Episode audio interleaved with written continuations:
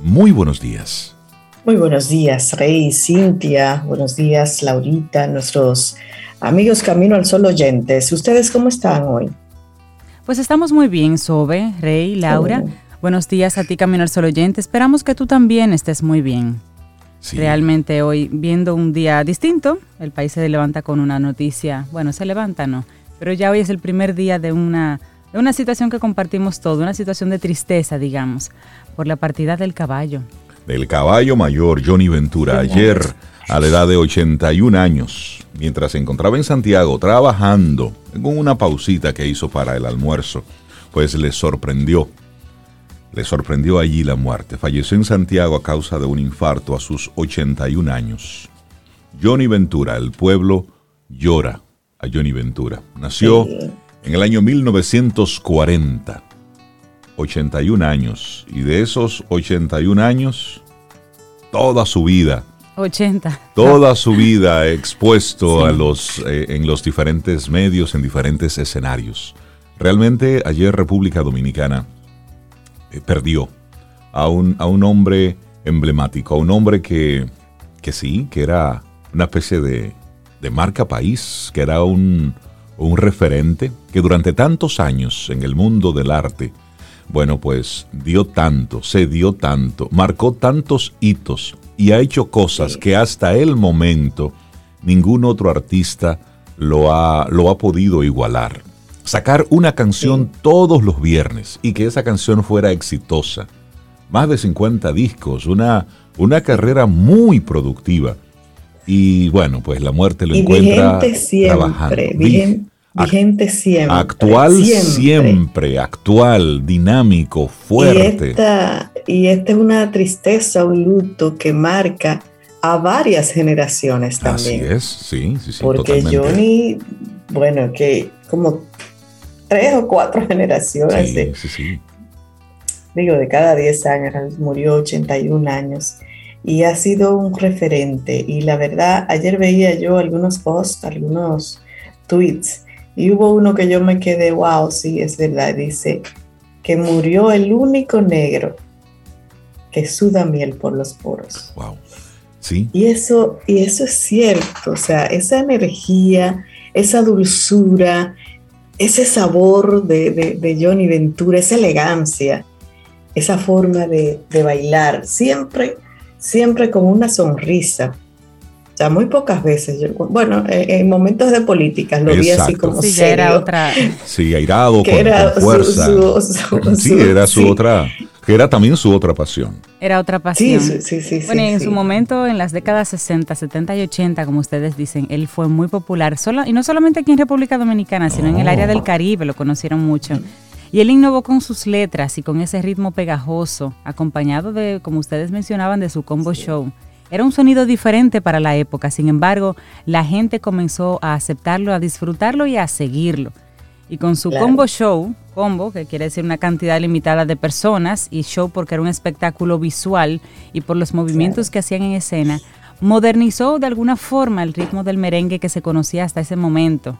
Él fue que introdujo saxofones, trompetas, piano, tambores, efectos electrónicos a veces, timbales y a veces hasta incorporando otros ritmos, otros ritmos. Bueno, ayer compartíamos nosotros en en el Instagram de, World Voices precisamente lo que, lo, que era, lo, que, lo que es considerado el primer anuncio producido en República Dominicana.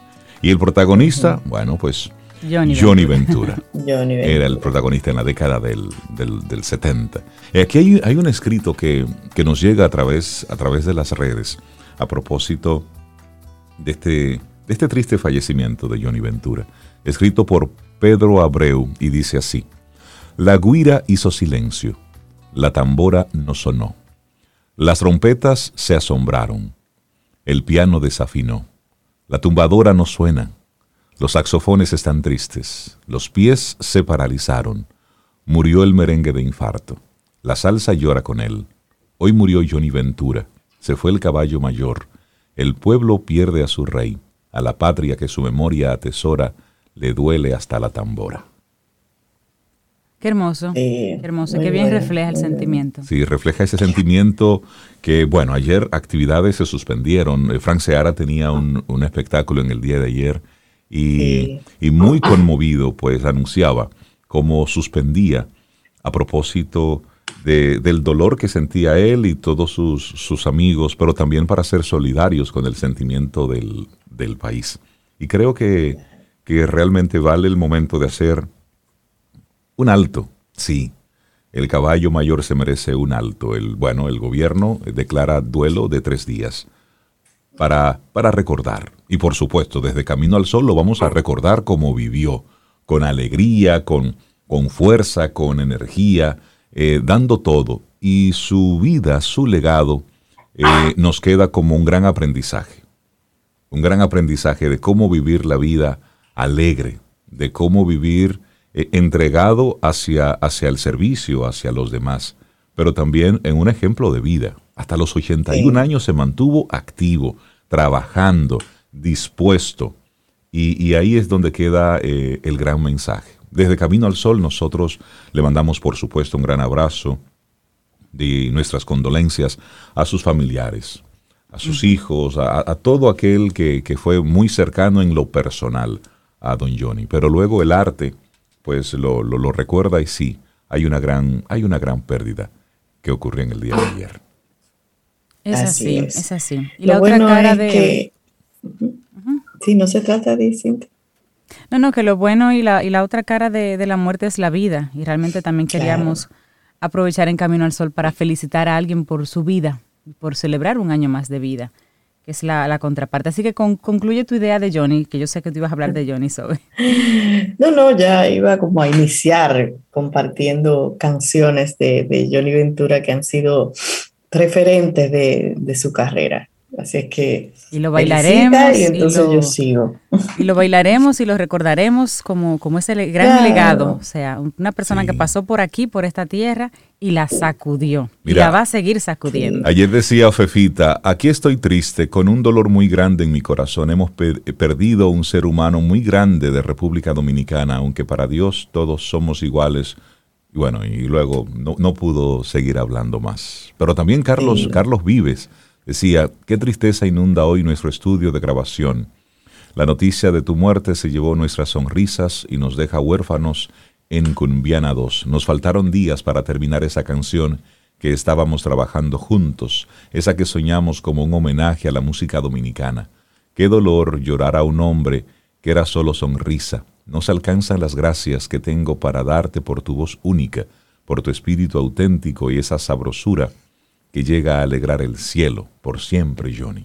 Qué hermoso, qué hermoso. Son los reflejos de, algunos artistas que apenas la revista Rolling Stones se hizo eco del fallecimiento. Eso iba a decir muchos, muchos medios, internacionales. Sí, CNN, el diario El País en, España, vi algunos eh, franceses también hablando, recogiendo esta noticia sorpresiva para todo el mundo sobre la muerte de, del caballo mayor, Johnny Ventura. Juan Luis Guerra fue otra de las personas que se expresó a través de, de las redes diciendo, por tu música y legado, por tu sonrisa y ejemplo, y por vestirte de fiesta cada mañana y enseñarnos a todos lo que es el merengue. Gracias, don Johnny. Ese fueron la, el tweet de Juan Luis Guerra ayer. Y así arrancamos. El comunicador eh, Johnny Uchilora hizo también una, una, línea muy cortita, pero sin embargo muy contundente también sobre Johnny Ventura.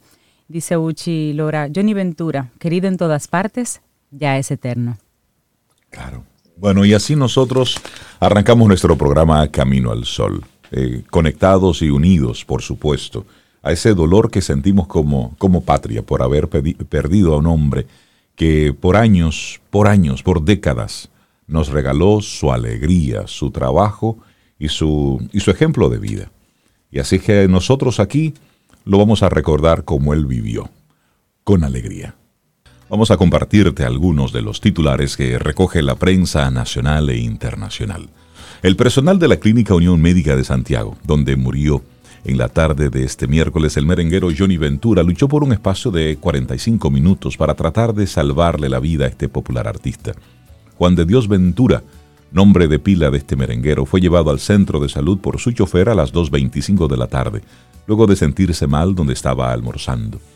Llegó con una parada cardiorrespiratoria, ritmo no detectable y reporte de dolor torácico previo, de acuerdo a lo que dijo uno de los galenos durante una rueda de prensa convocada para ofrecer detalles sobre el deceso, que ha enlutado al pueblo dominicano y por supuesto a la comunidad artística internacional.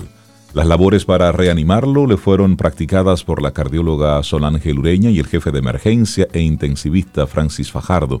También un doctor identificado como Sosa estuvo ahí. El merenguero fue sometido a una maniobra de resucitación cardiopulmonar por 45 minutos, tiempo en que nunca se obtuvo respuesta, reseña el parte médico. Y así entonces en la tarde, desde la clínica se dio entonces a conocer la información de manera oficial, junto con su hijo Handy Ventura, que estuvo ahí dando la, información y por supuesto agradeciendo en nombre de la familia eh, todo el trabajo que, todo el esfuerzo que se hizo en ese momento dominicanos, no, no queríamos que se fuera. Uno pensaba que Johnny Ventura era eterno, como que nunca le pasó por la mente. 45 minutos, ese es un esfuerzo por resucitar, por mantener en vida a alguien. Pero bueno, 65 años de carrera, grandes reconocimientos. Su legado va a permanecer en emblemáticas canciones como esa que acabamos de escuchar, Merenguero, hasta la tambora, El tabaco, Las Indias, de Baní, o en sus más de 100 producciones discográficas, más de 100, ¿eh? así como tuvo una prolífera carrera de 65 años, destacándose como cantante, compositor, productor, locutor, abogado y político.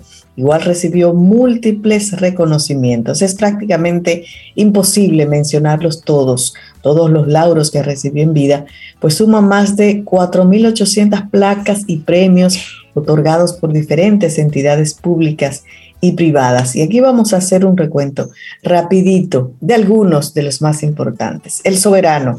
La Asociación de Cronistas de Arte Acroarte le otorgó en el año 2001 el soberano de los entonces Premio Casandras, el máximo galardón artístico que se otorga en la premiación de la República Dominicana. Y también el premio un reconocimiento del Congreso Nacional al inicios del 2000. El Congreso Dominicano lo condecoró como merenguero del siglo. Y también a principios de este año, el intérprete de Capullo y Sorullo fue reconocido por el Congreso de los Estados Unidos por ser un ícono de la música dominicana que había llevado su talento y arte por Europa, por África, América Latina y Estados Unidos y en esta última teniendo siempre una presencia muy, muy activa. Latin Grammy, la leyenda del merengue fue ganar, ganador de un premio Grammy Latino y miembro de la Academia Latina de la Grabación. Johnny Ventura fungió durante muchos años como parte de su consejo directivo y del comité ejecutivo de esa entidad musical. Pero además, el dominicano recibió el premio a la excelencia musical y eso fue en el año 2006. Su discografía está compuesta por más de 105 producciones, siendo el artista dominicano más prolífico, más prolífico en ese sentido y cuyas grabaciones han sido premiadas con 28 discos de oro y dos discos de platino. Fue el rey de la calle 8 en Miami en el año 1987. Rey también en los carnavales de Barranquilla, Colombia. Ganó cuatro congos de oro y fue el primer artista dominicano en conquistar la codiciada antorcha de plata que otorga el clamor popular del público que asiste al Festival de Villa del Mar en Chile, ese gran monstruo.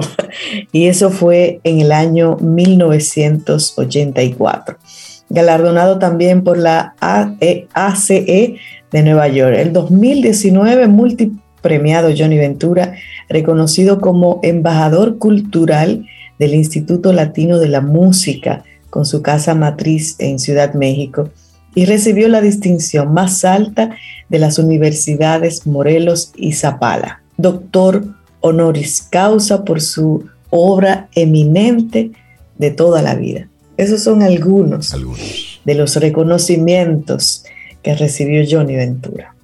Qué vida, ¿eh? Qué vida. Sí. Bueno, pues el fallecido merenguero Johnny Ventura será velado durante tres días, iniciando con el funeral familiar de carácter privado que va a comenzar hoy a las 2 de la tarde en la sucursal de la funeraria Blandino.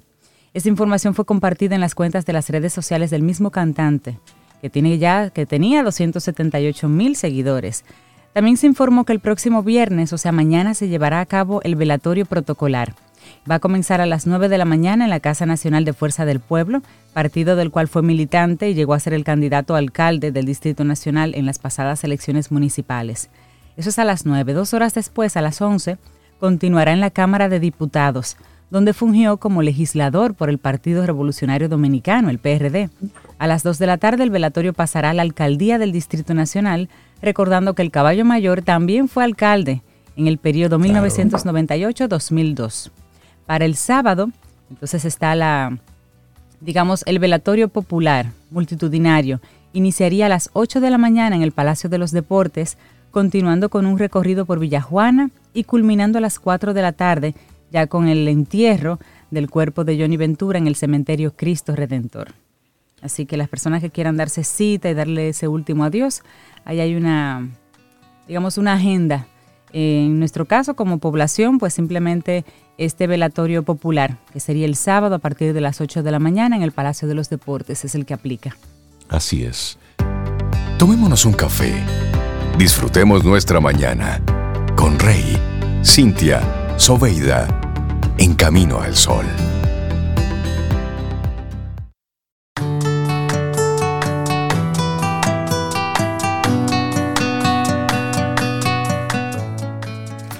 Actúa en el momento, vive en el presente, poco a poco. No permitas que el pasado interfiera y te sorprenderás de cómo la vida es una maravilla eterna, un fenómeno misterioso, un gran regalo, de tal forma que uno simplemente se siente en constante gratitud. Un hermoso escrito de Osho. Johnny Ventura, don Johnny. Hemos estado colocando su música y también conociendo algunas facetas de, de su vida que a lo mejor muchos pues no conocían o no conocíamos. Y precisamente en esa misma línea, para seguir eh, profundizando más en, en la vida de ese hombre que dejó un gran legado, pues aquí tenemos y te vamos a compartir una, una publicación que sale, sale a propósito hoy en Diario Libre sobre datos que quizás desconocías de Johnny Ventura. Bueno, el primer dato que yo desconocía es que él, desde muy joven, lo que quería hacer era el mejor arquitecto de este país. Oigan. ¿Cómo? Don Johnny, ser usted y yo teníamos ese deseo en común. Arquitecto. Sí, Pero sus medios económicos le impidieron realmente estudiar esa carrera y tuvo que entrar a un instituto comercial para estudiar un secretariado comercial. También. Mecanografía, taquigrafía, Sí. contabilidad y, archi- y archivo para poder trabajar y producir dinero. Y entonces estudiar otra cosa. Mira, Así es. tenemos esas dos, tenemos esas dos coincidencias. Querías, tú querías ser ar- arquitecto Y yo estudié y eh, locutor. y estudié eso, un secretariado para en el comenzar a trabajar. para sí. comenzar a Ay, trabajar. ah, pero tú, tú vas de ahí a ahí con Don Johnny. Wow, no, no, no, por, nunca, nunca. Pero sí, ahora, por ejemplo, para mí eso es una gran coincidencia. Sí, sí, sí, sí. Mira, y otro dato que ya lo compartimos hace un momentito, su trayectoria musical, 65 años, con más de 105 producciones discográficas, 28 Wow. discos de oro y dos de platino, y además un Grammy Latino, que lo obtuvo en el año 2004, y un Grammy a la excelencia por su trayectoria, y ese se lo entregaron en el 2006. Wow, señores. vida productiva, ¿eh? no ¿sabes paró lo- de trabajar nunca. Lo que son 105 producciones discográficas. Wow, wow. Eso, eso. Bueno, y un dato importante para los que hablan mucho de, del tiempo, de, de- de la edad. Oigan esto, él comenzó su carrera en el año 1956, en el tramo final de la dictadura de Rafael Leónidas Trujillo. Señores, en el 56. 56. Tú tenías que tener mucho Así cuidado de que tú Por cantabas, Dios. qué, letras tú usabas. Por Dios. Eso era muy delicado. Claro. Bueno, otra Claro. nota, por si acaso no lo sabían, él estudió Derecho en la Universidad de la Tercera Edad y ahí se graduó con honores. Con suma, cum, laude. se graduó ahí. Y otra, la parte política de Johnny Ventura, que siempre fue muy importante en su vida. Se mantuvo durante más de 43 años activo en la política del país y ocupó cargos como vicealcalde, también fue alcalde y creo que fue diputado también. Sí, de hecho. Y además, ajá, sí, Rey. Sí, que tengo, tenemos aquí la, la información para recordarlo un poco, que en 1982 él ocupó una curula ahí en la Cámara de Diputados por el PRD y estuvo ahí hasta el 86. Y nunca faltó a una sesión. Saludos, buenas tardes o buenos días a todos los diputados. Johnny Ventura en esa época tenía una carrera artística muy activa, de giras, de, conciertos, de, de lanzar discos. Y desde el 82 hasta el 86, él fue diputado por el PRD y nunca faltó a una sesión. Y ahora estos diputados que faltan a una sesión y lo cancelan por cualquier cosita, se van. Y yo ¿eh? te, doy otro dato, Rey. Él donaba su salario como diputado. Un dato. Ah, mira, interesante.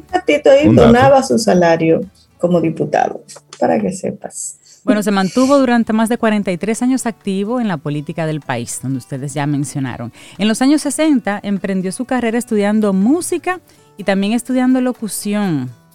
Y eso lo hizo a través de becas que ganaba en diversos concursos de, índole musical. O sea que él estudió eso en, esos años, en los 60.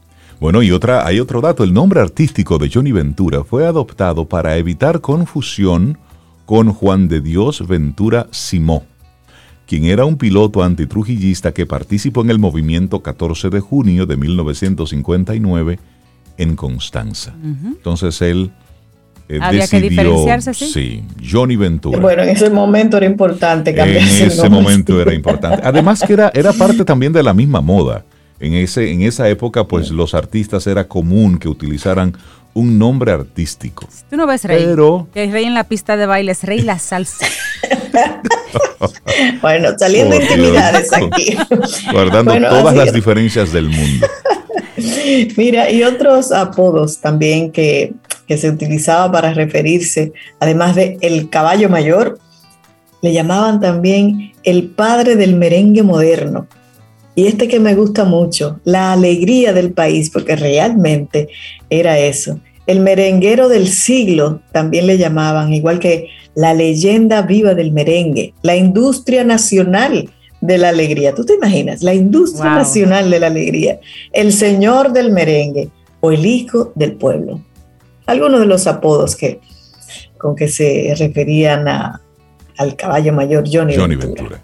Así es. Bueno, y estuvo casado por más de 32 años con doña Nelly Josefina Flores, doña FIFA con quien procreó tres de sus siete hijos, de los cuales Juan de Dios Ventura Flores, Handy, mejor conocido como Handy Ventura, y los Potros y Juan José tienen su propio proyecto musical.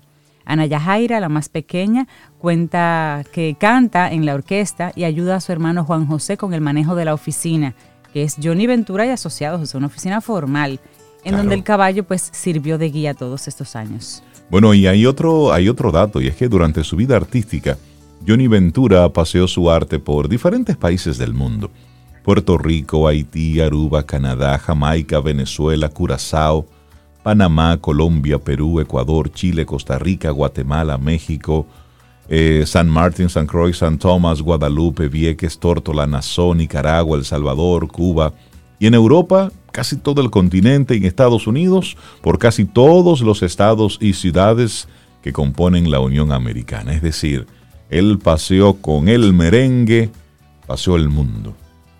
Sí, sí, sí. Al inicio del programa mencionábamos algunos de los reconocimientos que obtuvo Johnny Ventura, pero además recibió innumerables eh, reconocimientos de varios gobiernos y alcaldías del mundo, en donde fueron, le fueron concedidas las llaves de muchas de esas ciudades donde él, él estuvo. Y me gusta mucho este editorial de hoy de Diario Libre que dice que Johnny Ventura era incapaz de retirarse, aunque periódicamente anunciara una gira de despedida. Era su vida. La política nunca desdibujó su personalidad artística arrolladora. Y una descripción adicional que hacen, dice, Johnny Ventura era famoso, pero no divo, simpático sin perder la naturalidad, siempre dispuesto.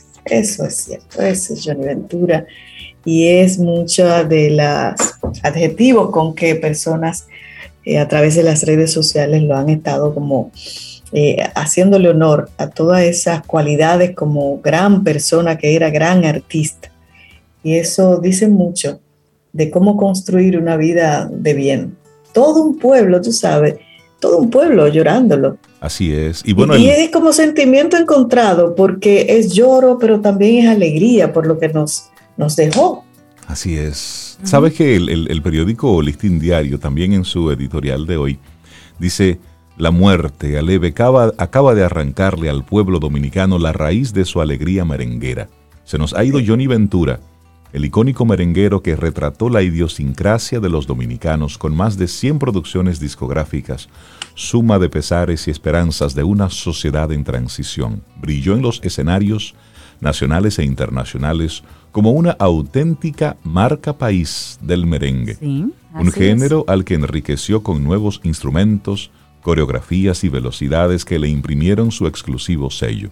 Más de 60 de sus 81 años de vida los dedicó a representar con altura los ritmos que bailaron varias generaciones de dominicanos y latinoamericanos, no solo merengue, sino salsa, boleros, mangulinas y otras variantes. Además de la música, fue atraído por la política, convirtiéndose en un caballo de batalla durante 45 años en el Partido Revolucionario Dominicano, al lado del líder histórico José Francisco Peña Gómez. Y así sigue el, editorial diciendo, la muerte de Peña Gómez en el mismo momento que aspiraba a la alcaldía de la capital, un voto emocional y sentido de la mayoría le entregó la antorcha del relevo a Johnny Ventura consagrándolo como síndico. Su despedida ha sido sorpresiva, inesperada. El país ha quedado privado de la pasión, la energía y la vitalidad de un hombre que, como buen caballo mayor, galopó con su música por campos y ciudades y tenía todavía sus buenas pilas para continuar. Y es cierto, porque él murió trabajando. Él estaba en Santiago trabajando, grabando, estaba en Santiago. la herencia que nos deja esa gran riqueza cultural no solo le pertenecen a su esposa Josefina, sus siete hijos, 17 nietos, tres bisnietos, sino a todo un pueblo que lo acepta y lo proclama, como el gran baluarte de la industria nacional de la alegría. Qué buena forma Johnny Ventura en su momento fue el primer artista dominicano en ser invitado a la toma de posesión de un presidente en Estados Unidos. Eso sucedió en el 1974 cuando ganó Jimmy Carter. Y otra cosa que no, otro dato que no sabía, en el 1963, Papa Molina lo integró a la Superorquesta San José, de la que él era el director. Se desempeñó em, Johnny Ventura como vocalista y guirero y estuvo al lado de grandes figuras de la música como Vinicio Franco y Grecia Aquino. Sus, sus inicios, sus inicios. Vida productiva, larga y productiva. Sí, y con, esta partida de, Johnny Ventura, también lo reseña el Listín Diario, Johnny completa ahora el frente del famoso Combo Show, el Combo Show, junto a Luisito Martí, Anthony Ríos y Pablito Barriga Cruz. En el año 1964 fue cuando decide formar su orquesta, que para la época estaban compuestas por más de 40 músicos, como la que mencionó Cintia de, Papa Molina. Y wow, el combo show, ya están todos juntos por allá arriba. Parece que el cielo necesitaba música y alegría. Muy, muy, qué caramba. Así es. La vida, la vida, la muerte, todo forma parte de lo mismo. Y nosotros lo seguimos recordando, parte de, lo que fue su, su, historia, un poco de su biografía, pero sobre todo lo recordamos con, con su música. Laboratorio Patria Rivas presenta En Camino al Sol, la reflexión del día.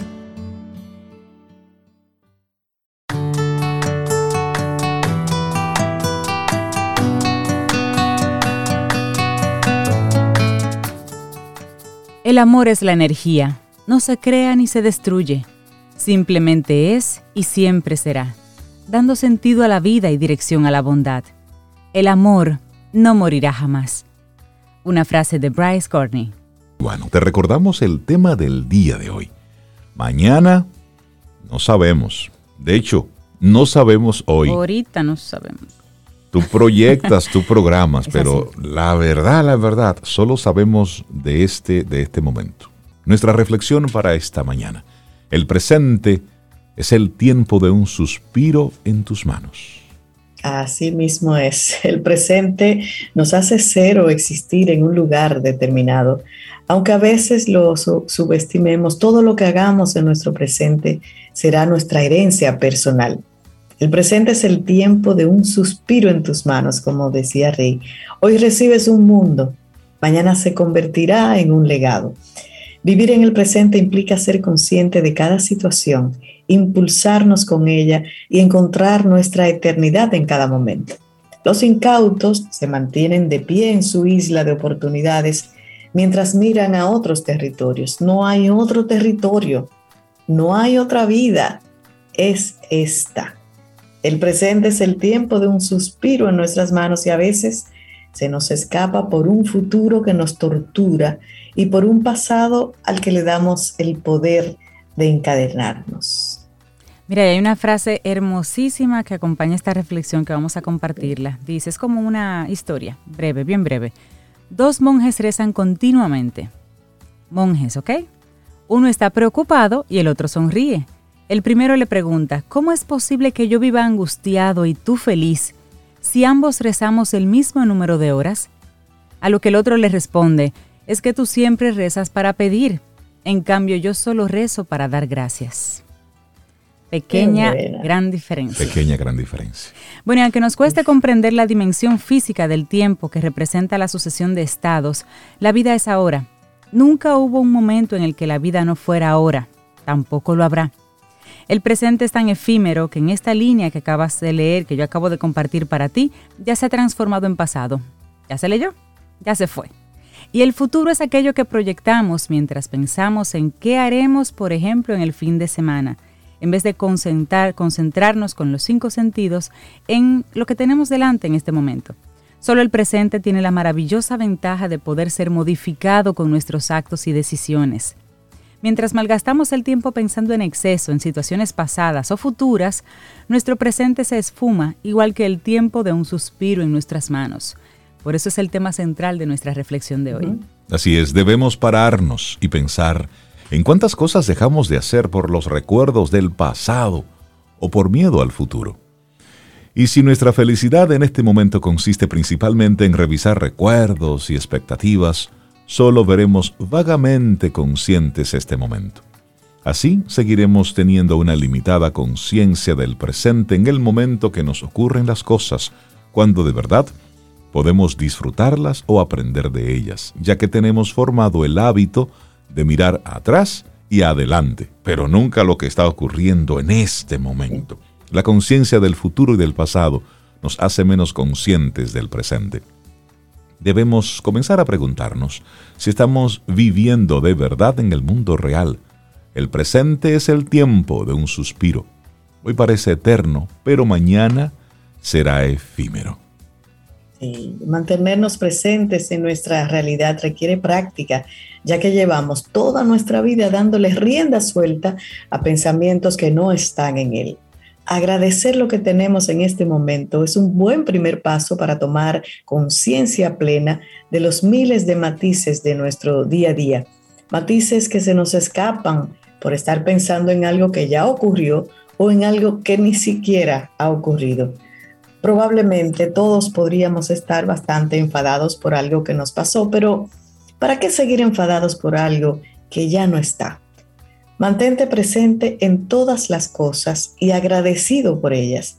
El secreto de la salud mental, de la salud para la mente y para el cuerpo, reside en no lamentarse por el pasado, no preocuparse por el futuro y no anticipar los problemas, sino vivir en el momento presente, seria y sabiamente. Así es, el presente es el tiempo de un suspiro en tus manos. Una hermosa reflexión de Fátima Servián Franco y ha sido, bueno, compartida contigo aquí en Camino al Sol. Así es, en un día, en un día muy especial para nosotros, poner de verdad, ¿eh? de verdad, poner todo esto en perspectiva. Fue nuestra reflexión. Laboratorio Patria Rivas presentó En Camino al Sol, la reflexión del día. Tomémonos un café. Disfrutemos nuestra mañana con Rey, Cintia, Soveida, en Camino al Sol.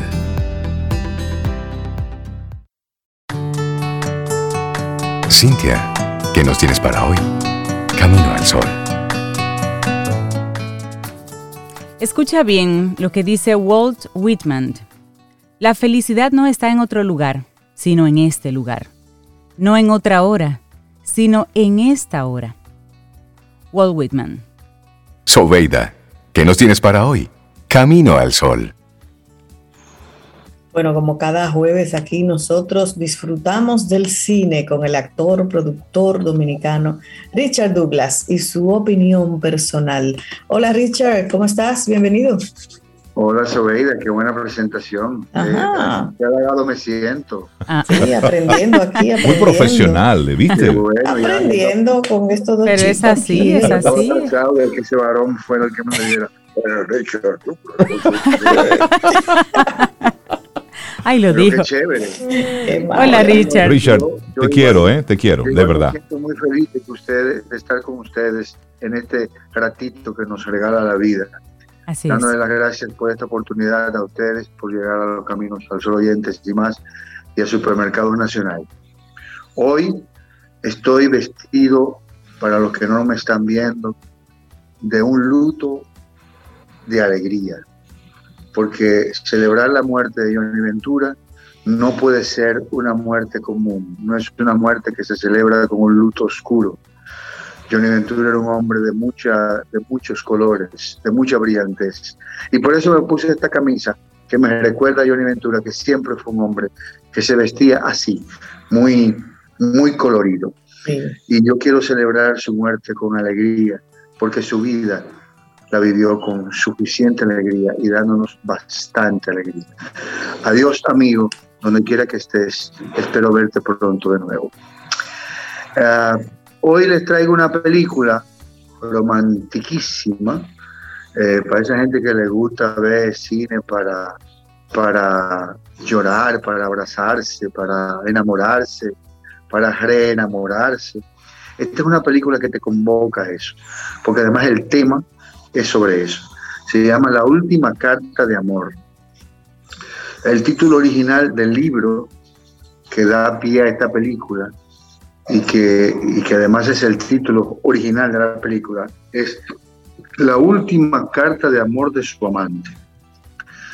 Eh, es una historia, eh, como dije, ya escrita por Jojo Janes, o sea, Jojo se escribe, pero es Jojo Janes, quien es una escritora que la única en ganar el premio por mejor novela del año dos veces consecutivas, una mujer eh, de mucho renombre en el trabajo literario. Esa, este libro dio pie a una película y esta película está muy bien realizada.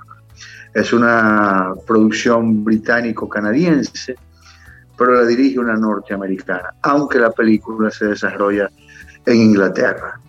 Eh, la, la, la, directora es Agustín Fiesel. Es una directora joven, pero muy, muy bien, eh, eh, diseña muy bien su, su dirección y logra matices importantes en cada actuación. Actuaciones a destacar aquí, la de Felicity Jones, que es la que hace de la, una periodista que va en busca de, de, esta historia, que son unas cartas de amor que aparecen de una mujer que se enamora de un individuo estando casada, pero su matrimonio era uno de esos matrimonios que se hacían arreglados en 1965 con un hombre multimillonario que la lleva a, a, a, otros sitios, a sitios espectaculares, como siempre los millonarios tienen sitios espectaculares, eh, la llevó a vivir a Inglaterra. Pero era una relación muy fría, muy frívola. Eh, y hay un individuo que va a hacer una entrevista un periodista a este millonario y él lo, lo, muda a Inglaterra porque para cubrir sus tiempos no puede ser en un solo día, tiene que ser varios días. Y, y visita la casa y en ese visitar la casa y conocer al individuo, conoce a la esposa del individuo, quien también es parte de la entrevista. En ese conocer a esa muchacha, se enamora de ella en los años 60. 1965 se recrea la historia. Y ella se enamora fervientemente de este individuo por un tema de romanticismo, una película muy romántica. Eh, al punto de que ella hasta pone en riesgo su, su estabilidad matrimonial para estar con ese tipo, pero nunca se concreta. Eh, el destino no los junta, nunca. De alguna manera las cosas pasaban que no se podían juntar y ese amor quedaba vivo, latente, pero no se podían juntar. Años después, 1995, eh, una periodista encuentra una carta de estas en un libro y decide caerle atrás esta historia. Eh, descubre la historia y descubre los protagonistas de la historia, que ya llegaron a ser viejos y hasta estaban decepcionados, el uno del otro por una causa o por la otra, porque o no llegaste a la cita o, yo no pude, eh, yo, no, yo, no, yo no rescindí mi contrato matrimonial para estar contigo, pero yo te amaba, pero no te lo pude decir, bueno, esas cosas que pasan que la gente no termina no juntándose. Y ella encuentra a los protagonistas ya viejos.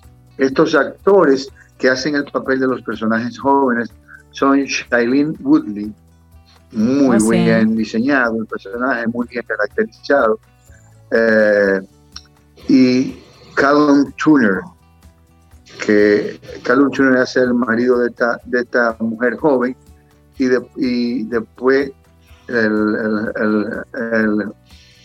hay un periodista joven que se enamora de la periodista que busca la historia, que es un, es un, es un indio de la India. Se llama Navah Riswan. Después está José Alwin y Nuti Gadwa. Pero los personajes ya viejos de estos dos personajes jóvenes son Ben Cross y Diana Kern, actores muy avesados que hacen un excelente papel y que desarrollan muy bien su caracterización. En materia de actuación, la película es sencillamente impecable. Una buena actuación, siempre lo he dicho, para ser buena tiene que ser creíble, confiable y convincente. Estas actuaciones son creíbles, confiables y convincentes. Esta dirección es magnífica. No se la pierdan, está en Netflix, La última carta de amor de su amante. Es excelente película, es excelente recomendación. Gracias por la oportunidad, gracias a ustedes y a Supermercados Nacional por mantener esta oportunidad viva para que los caminos del oyentes puedan eh, conocer estas recomendaciones de Viva Forlo.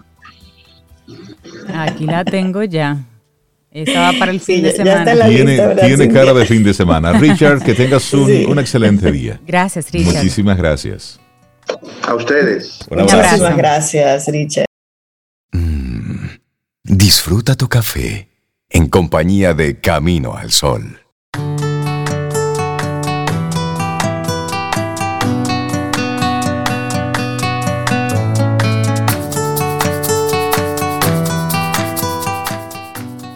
En este camino del saber, nuestros amigos de Seguro Sura República Dominicana pues han elaborado junto a nosotros un maravilloso espacio que se llama Quien Pregunta Aprende con Escuela Sura. Cada dos miércoles al mes pues estamos con ellos acá hablando de temas que requieren un poquito de de conocimientos en las áreas de tendencias, de riesgos, de seguros, sus áreas de expertise y que vienen aquí a acompañarnos y a dejarnos saber esos temas eh, novedosos en su sector, digamos. Así que prepárate que el siguiente tema ya está ahí en el horno, como dicen ellos, está preparándose con mucho cariño. Quien pregunta aprende con Escuela Sura. Bueno, y darle los buenos días, la bienvenida a Cintia Sobe, amigos Camino al Sol oyentes, a una Camino al Sol oyente que de vez en cuando nos visita y nos, y nos comparte uno de sus temas. Aida Marcelino, eh, bueno, pues administradora de empresas, formada en administración y siempre nos, nos comparte temas interesantes. Hoy, ¿vas o te llevan? Aida, buenos días, ¿cómo estás? Hola, hola, buenos días, buenos días, ¿cómo están todos? Cintia, Sobeida, Rey, Laura. Muy bien, Aida, buenos días. Oyentes, buenos días. Qué bueno verte. Em, aquí, ¿verdad? Compartiendo un poco la pena eh, nacional, pero hay que seguir hacia adelante. Así, es. Reinaldo, además de administradora, yo soy coach que es lo que más me gusta y lo que está ah, ahora mismo Eso está chévere. Qué bueno. Muy bien. Eso está chévere. ¿Vas o te llevan? Eh, quise iniciar con una interrogante justamente porque de eso se trata. La humanidad eh, carece de cuestionamientos y por eso, ¿verdad? A veces vamos eh, como corderitos dejándonos llevar por los deseos ajenos y no por los nuestros, porque es más fácil caminar el camino que ya alguien ha hecho. Eh, hacer mi propio camino requiere un esfuerzo. Por eso, por ejemplo, las, el auge de las modas, eh, los grandes manejadores de la economía, de la humanidad, pues eh, crean tendencias justamente porque conocen que la humanidad no cuestiona nada. Entonces, eh, por ejemplo, vamos a hacer la tendencia del color azul. Eh, sale una publicidad que el color azul es tendencia, comienzan a hacer una serie de materiales con color azul y ahí vamos todos a usar el color azul, aunque no me guste. Aunque no nos quede bien. Mansos aunque no vaya conmigo porque esa es la tendencia. Está, por ejemplo, sucediendo ahora con el rosado. No entiendo de qué va esto del rosado. Pero está, de moda el rosado, Rey. Pero lo estoy viendo por todos los lados. Color bonito. ok, seguimos con vaso claro. Al que le gusta. Sí, seguimos con Aida. Pero es eso, el color, la, la, moda, por, por ejemplo. La, la, moda, o sea, puse el, el, el, ejemplo del color, pero así muchísimas cosas más. Entonces, lo importante es que nosotros podamos hacer nosotros mismos el camino y, y cuestionar muchas cosas o todas las cosas, como dice Manuel Ruiz en su quinto acuerdo. Ajá. Pero hay, hay, una, hay, una, hay una frase, Aida, antes de que tú digas eso que dice Manuel Ruiz, hay una frase que dice que lo que está a la moda no incomoda. Para el que no, para el que no se para el que no se cuestiona porque ese es el que vive llevándose de lo, que está de moda. Exacto para el que para el que vive para el otro pero para el que vive para sí mismo hay moda que, que molestan. A la vista molestan. Hay, hay zapatos que aprietan lo ponen porque a ti no te gusta. Pero eso es para el que no cuestiona. Entonces eh, Manuel Ruiz dice que seamos escépticos en su quinto acuerdo pero que escuchemos. Entonces la invitación es analizar, a investigar, a escuchar, para entonces poder tener nosotros una respuesta eh, clara de hacia dónde queremos ir. Eh, por ejemplo, si yo quiero ir a Puerto Plata, yo tengo tres opciones. La opción es yo misma guiar mi vehículo, decidir en cuáles paradas me voy a detener, cuántos minutos voy a descansar y mi destino final de Puerto Plata vamos a suponer que es Playa Dorada. Tengo la otra opción, eh, invitar a alguien que me lleve, pero yo doy las pautas. Entonces yo voy a saber dónde me voy a detener, cuánto voy a descansar y voy a llegar a Playa Dorada, que es mi propósito y mi objetivo. Pero está el otro, que es más fácil, más cómodo, eh, que me lleven. El otro llevará su carro, hará lo que sea. Eh, yo voy para Puerto Plata. Entonces eh, cuando me detengo me doy cuenta que estoy en vez de Playa Dorada en el teleférico, pero yo le tengo terror a la altura. Y justamente ese fue el día en que el teleférico se detuvo. ¿Qué, tú, qué pasó ahí? Me dejé llevar por el deseo del otro, frustración, mi felicidad nunca llegó, porque no hice yo el recorrido que tenía que hacer.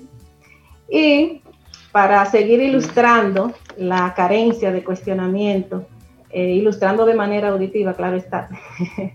Eh, traigo un ensayo, les cuento sobre un ensayo que hizo una profesora en una universidad de España. Ella eh, llega, ¿verdad? Y ve varias sillas vacías y sabe que algunos estudiantes van a llegar tarde. Entonces toma una carpeta en sus manos color verde y le dice a sus estudiantes, esta carpeta es color verde, ¿verdad? Todo el mundo dice sí. Bueno, pues cuando lleguen estudiantes que por lo general llegan más tarde, cuando yo le pregunte de qué color es esta carpeta, ustedes van a responder que es rojo. Y efectivamente, eh, al poco momento, pues llegó un estudiante. Ella comienza a explicar justamente, era una profesora de filosofía, la corriente filosófica del positivismo, donde nos habla de que todas las cosas son como son en la realidad y no tienen eh, una variante, o sea, no hay discrepancia en el hecho, eso es como es. Y toma la carpeta color verde y dice, por ejemplo, el color de esta carpeta. Y comienza a preguntar de forma individual de qué color es la carpeta. Y cada uno fue diciendo rojo porque ya sabían, ¿verdad? Ya tenían la instrucción.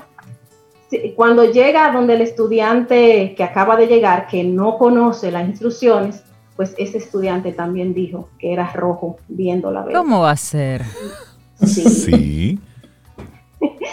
Eso nos pasa, señores. ¿Por qué? Porque él sintió una presión de, si todos están diciendo que es rojo, es por algo, pero él no preguntó ni siquiera. El que está mal, él, dudó, el que está mal soy yo. Tengo algo en mi cerebro porque todo el mundo le está viendo roja. Ahí es que a mí me dan los palos siempre porque yo iba a decir verde, pero hasta lo último. Profe, pero ustedes, y entonces, y tú te paras y miras la audiencia, pero ustedes se están volviendo locos. Pero, Eso es pero, pero, aquí hay que hacer una jornada masiva de lentes. Yo lo que diría, yo diría, pero, pero ven acá, ¿cómo, ¿cómo que de tal color? No, no, no, yo la veo de tal. Sí, al principio, al principio se puede ver como él se asombra y mira dos o tres, pero ya cuando pasaban de cinco los que dijeron rojo, ya él asumió que tenía que decir rojo aunque no fuera. Señores, eso está pasando hoy con muchas cosas. eso pasa mucho. Sí, sí. Lo vemos, lo vemos en todo momento. Lo vemos en, en las redes sociales que la gente se comporta como como borregos, como manadas. Por ejemplo, lo que son los temas tendencia. A ti, ese tipo de cosas, por ejemplo, ni te, ni te llama la atención. Sin embargo, como todo el mundo está hablando sobre eso, pues tú eh, haces una publicación sobre eso, comentas sobre eso, pierdes el tiempo sobre eso que en el fondo, en el fondo, en el fondo, tú sabes que no te suma, que no aporta nada. Tú mismo con el comentario que estás haciendo no estás aportando nada con ese tema. Sin embargo, como es, entre comillas, tendencia, y tú no quieres quedarte fuera de lo que está ocurriendo, pues te metes al ruedo. Eso es, así es. Por no quedarnos fuera, eso se llama presión de grupo también. Y debilidad. Entonces ahí mismo la profesora dice, eh, reconocemos en este momento que hay dos tipos de personas. Los que siguen los deseos de otros, que son débiles y son la mayoría, y los que siguen sus propios deseos. Entonces mi invitación es a que nos salgamos de la mayoría y que seamos de la minoría, pero que sí sigue sus propios deseos. Entonces, eh, bueno. Qué, interesante lo que, nos, lo que nos propones hoy. ¿Vas? ¿Qué prefieres? ¿O te llevan? ¿O que te lleven? ¿Vas o que te lleven? Hay una diferencia. Si vas, tú misma traza, o mismo trazas el camino y lo recorres a tu manera. Y si te llevan, otro te llevará a su destino y tú no sabes a dónde vas. Claro que sí. Aida Marcelino, muchísimas gracias por invitarnos a reflexionar sobre esto. Hoy, ¿qué actitud estás asumiendo? Sí. ¿Te van llevando o tú vas llevando? Claro que sí. Muchísimas gracias. Un gran abrazo, Aida. Muy buena pregunta. Gracias a ustedes. Que tengan bonito día. Igual para Gracias, Aida. Lindo día para ti. Disfrutemos un delicioso café escuchando Camino al Sol. Y como siempre con una frase, Buda en este caso, que decía, el secreto de la salud para la mente y el cuerpo reside en no solamente lamentarse por el pasado, en no preocuparse por el futuro y en no anticipar los problemas, sino vivir en el momento presente, seria y sabiamente. Y estamos muy contentos de recibir en nuestro programa a nuestros amigos de HH Solutions. Hoy nos acompaña Alfredo Guerrero, gerente de desarrollo de productos y nube, para hablar del Cyber Recovery. Alfredo, buenos días, bienvenido a Camino al Sol, ¿cómo estás? Muy bien, buen día y gracias por permitirnos estar esta mañana en su programa. Bienvenido, Alfredo. Bienvenido, Alfredo. ¿Qué es eso de Cyber Recovery? Sí, qué bueno que hacemos cyber, Sobeida cyber de puso todo. casa rara, puso, puso la cara rara. Chino para mí. Húngaro. Ahí está Alfredo que te lo va a aclarar. Vamos a ver. Ah, sí, sí, sí. Es interesante porque siempre que oímos hablar de cyber nos estamos refiriendo que tiene que ver algo con, con Un robot. Internet, la seguridad y todo eso. Y pues eh, hoy en día eh, las instituciones, todas en general, enfrentan un gran riesgo. Siempre muchas instituciones tú le preguntas si están preparados para asegurar sus datos y te van a decir que sí. La realidad es que hoy en día esa situación es todavía más complicada y más difícil porque las instituciones enfrentan nuevos riesgos y esos riesgos tienen que ver con seguridad. Están los agentes eh, maliciosos ahí afuera, eh, personas que están interesados en secuestrar los datos de la institución. eh, y sí conocemos, hemos oído la palabra malware, hemos la, la palabra de ransomware, que significa secuestro. Pues básicamente eso es lo que están haciendo. Están tratando de secuestrar las informaciones personales, institucionales, con fines financieros. Entonces, hoy día la empresa está más expuesta a un riesgo de ciberataque y de ransomware que a un incendio, que a una inundación, que a un algo de agua, un, eh, un problema eléctrico. Eh, los riesgos son mayores en los ciberataques que en este tipo de riesgos, que es lo que tradicionalmente las empresas, para lo cual las empresas se han preparado. De hecho, ayer comentaba Reinaldo de una noticia del presidente Biden que, que decía que Mm. estos ataques electrónicos pudieran llevar a una guerra. Imagínate tú, a una guerra. Eh, eh, sí, e- es posible y tenemos que ver la reseña de las últimas cosas que han pasado, eh, principalmente en Estados Unidos. En este caso, ese tipo de ciberataque tiene que ver con fines políticos eh, que están aconteciendo y dicen que salen de Corea del Norte y de Rusia hacia los Estados Unidos. El sistema, para reseñar dos casos solamente, recordemos el caso del sistema eh, de salud de Estados Unidos sufrió un ataque en donde se vieron afectados más de 600 eh, clínicas y hospitales. Esto dejó una pérdida de más de 20 billones de dólares.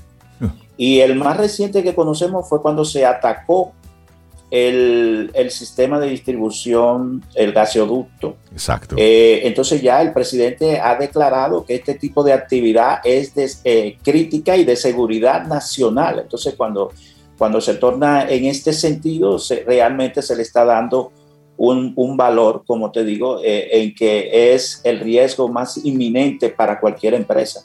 Mira, y escucharte hablar, uno comienza a pensar en los diferentes escenarios donde el control de operaciones de diferentes industrias, de diferentes eh, espacios públicos, eh, en manos eh, que tengan un interés criminal, pues puede tener un, un impacto que nosotros no alcanzaríamos ni siquiera a dimensionar.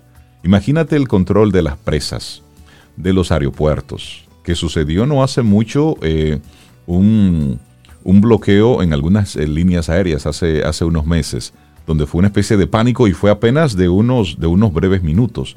Es decir, el tema de la seguridad en todo el sistema interconectado que estamos utilizando de manera, de manera normal, que lo hemos ya integrado en nuestra vida. Pero la seguridad ahí, todavía nosotros no, no creo que estemos como usuarios dimensionando el impacto que esto tiene. Y de repente estamos hablando ahora de grandes sistemas, de grandes, de grandes empresas, pero dirá entonces un, un camino al solo oyente, pero es que mi empresa es pequeñita, apenas somos 3, 4, Sí, 5 sí. computadoras, es una empresa pequeña que no tiene ningún tipo de, de importancia y o atractivo para ningún atacante. ¿Cuál es la realidad a la que se está exponiendo el microempresario, el pequeño empresario con el tema de la seguridad? Bien, eh, todas las empresas, no importan su tamaño ni su dimensión en cuanto a capacidad de, recursos, son atacadas. Recordemos que la intención es captar información, información que pueda ser utilizada con fines lucrativos, eh, fines, eh, los fines financieros. Eh, incluso hasta de manera personal, cada uno de nosotros estamos expuestos a que puedan robar nuestras identidades y entonces con esas identidades, si tienes, pueden conseguir número de tarjeta de crédito, los passwords que, que, mucha gente comete el error de guardarlos en las computadoras son utilizados para accesar sitios y hacer compras y, y, todos sabemos, por ejemplo, en el caso de República Dominicana, igual que en otros países, toda esta que se usa de, de los tarjeteros. Eh, ¿De dónde consiguen los tarjeteros esos números de tarjeta?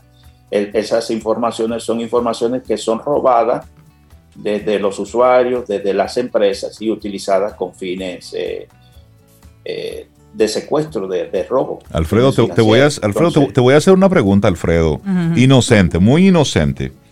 Google tiene una forma que cuando tú la utilizas te autoguarda las, las claves y todo eso. Y a veces te sugieren unos passwords rarísimos y súper complejos. ¿Qué, tan seguro es eso, Alfredo? Dímelo despacio y bajito. Entre tú y yo. Es, es, que en términos de seguridad nada es absoluto.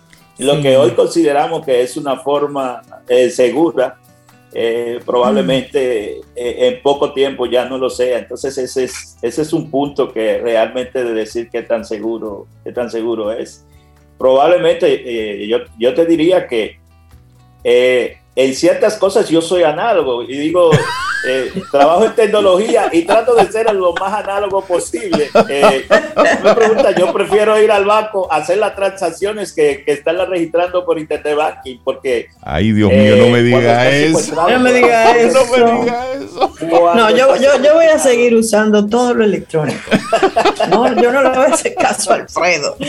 Alfredo, tú vas al banco físicamente. Él va a hacer esa fila y ahora con los cheques se va a duplicar la, la fila. Eh, miren, miren, las principales, eh, muchas eh, empresas de generación eléctrica, las plantas están desconectadas de todo sistema de interconexión por la razón de que ya se creó un precedente de una planta eléctrica fue hackeada y tumbada. Entonces ustedes deben de, pensemos en lo que en lo que eso representa. Muchos de los sistemas de de armas atómicas eh, no están eh, no, mantienen un sistema no mantienen un sistema de, interconexión como como estamos nosotros precisamente por ese tipo de, eventualidad pero volviendo al tema del riesgo para la pregunta del riesgo para la institución, cualquier institución está expuesta ahí en un riesgo. Entonces no estamos preparados adecuadamente. Eh, pensamos que cuando estamos implementando sistemas de ciberseguridad, eh, ya con eso es suficiente y no lo es. Eh, aún las empresas más eh, sofisticadas, más preparadas, con mayores recursos, son atacadas y, entonces expuestas. Nosotros, ¿qué tenemos que hacer? La ciberseguridad no es suficiente. Estamos hablando del concepto de lo que se llama ciberresiliencia cibernética y es el término adecuado para decir que cómo puedo yo sobrevivir mis datos, que son las informaciones eh, importantes, eh, ante un ataque cibernético inminente, destructivo o de un ransomware donde me secuestren la información. Pues ahí es donde eh, nuestro producto de Dell ENC, Power Protect Cyber Recovery, es el único software actual en el mercado certificado por una institución norteamericana sin fines de lucro que no, no vende productos, sino que eh, establece las normativas, procedimientos, regulaciones al sistema financiero eh, en mira de proteger los datos de los usuarios del sistema financiero. Y eso es muy importante porque recordemos que en Estados Unidos el récord histórico de la persona es lo que tiene valor. Una persona que no tiene un récord histórico financiero eh, se le hace todo complicado. Totalmente. Cuando estos usuarios pierden esas informaciones, pues eso es terrible. Y esta institución, pues nuestro producto que se llama Cyber Recovery está certificado con cumplir con todas las normas y regulaciones y, metodologías que, que establece la organización. Y básicamente lo que busca es tener una bóveda desconectada oigan esto, desconectada, un, punto en donde los datos del usuario no están al acceso del sistema tradicional interconectado, Internet y la red pública de, la empresa, Entonces, cuando te atacan, eso termina dentro del ambiente de la red local de la institución y ese elemento que está desconectado sobrevive y garantiza que no esté infectado de manera tal que puedas recuperar tu información limpia, saludable y volver a operar eh, rápidamente. ¿Y cómo funciona, ¿y cómo funciona esto? Para la institución. Eh, Alfredo, ¿cómo, cómo funciona esto? ¿Está en la nube? ¿Está físico? ¿En, la oficina? ¿En nuestro espacio? ese software? ¿Cómo es? Eh, una de las normativas que establece eh, Chapter Harbor es que la información esté desconectada. Y si tienes un ataque, si tienes un ataque final, un ataque cibernético. Hasta el sonido, hasta el sonido de Alfredo es análogo, es, de la época de los 800. Pero sí, soy así, soy así. bueno, eh, no se recomienda tener este tipo de información porque de hecho tener información en la nube también es más expuesta que cuando la tienes localmente. Y si tienes un ataque cibernético, tienes que desconectarte y entonces eh, eh, ya cuando está en la nube tienes, tienes un problema. Esta, esta, esta, este producto, la solución, que es una infraestructura, eh, trabaja con el sistema de respaldo de la institución. Nosotros extraemos una copia del respaldo de la información de la empresa y luego que la tenemos eh, eh, bajo una conexión muy limitada, la conexión se abre y se cierra automáticamente. Tan pronto se copia la información, se desconecta de, de la red. Es la única conexión que hay. Eh, luego que está ahí, pues nosotros hacemos todo un proceso de machine learning, inteligencia artificial, buscando patrones de malware en, el, en la información que se copió. Si detectamos que hay la presencia de cualquier elemento patógeno, pues entonces nosotros eh, damos una advertencia, eliminamos, marcamos esa información como eh, inaccesible. Eh, y entonces no permitimos que tú te puedas recuperar. ¿Qué ha sucedido? Que muchas empresas, señores, pasan en República Dominicana los ataques cibernéticos pasan con mucha frecuencia. Lo que pasa es que no se da a conocer en mira de proteger la reputación de las instituciones. Mm. Entonces, cuando, cuando sucede este ataque, muchas empresas han hecho sus procesos de recuperación de sus respaldos tradicionales y vuelven y quedan expuestos y vuelven y se contaminan y, se mantienen en un ciclo. En un, en un ciclo. los, los oyentes que estén eh, escuchándote, ocupándose con este tema, eh, ¿cómo, ¿Cómo ponernos en contacto con, con HIH Solutions para conocer más detalles y poder de repente eh, pedir Mirar la viabilidad, claro, para, Exactamente. por, lo pronto puede, le voy a dar, eh, como Alfredo es bien análogo, yo le voy a dar un número de teléfono, que lo tengo aquí. el 809-475-4474. Ese es el número de teléfono. Y ahí piden la extensión 239. Repito el número, 809-475-4474, la extensión 239. Y ahí usted habla con, con Francesca, con Francesca Díaz usted puede hablar ahí. Y ella le comienza a dar todos los detalles y te pone en contacto entonces con Alfredo. Sí. Sí, de hecho hoy tenemos un evento eh, eh, virtual en donde vamos a estar conversando sobre este tema de Cyber Recovery para un gran grupo de instituciones, sobre todo en el sector financiero. Buenísimo. Eh, que en donde es tan importante esta, esta solución. Se oyó bien el, el, teléfono ahí en tu voz, por eso ¿Viste? que lo dijeras. ¿Viste? No, no, no, estamos aquí para ello. Alfredo Guerrero, gerente de desarrollo de productos y nube de HIH Solutions, muchísimas gracias por acompañarnos. Y hay muchos temas ahí que... Muchísimas gracias a ustedes. Que hay muchos temas que queremos seguir conversando con ustedes. Un abrazo. Gracias, gracias. Un abrazo, Alfredo. Bueno, y nosotros vamos ya llegando al final de nuestro programa Camino al Sol por este, por este hermoso jueves. Estamos a 29 de julio, mañana viernes, si el universo sigue conspirando. Si usted quiere, y si nosotros estamos aquí, tendremos un nuevo Camino al Sol.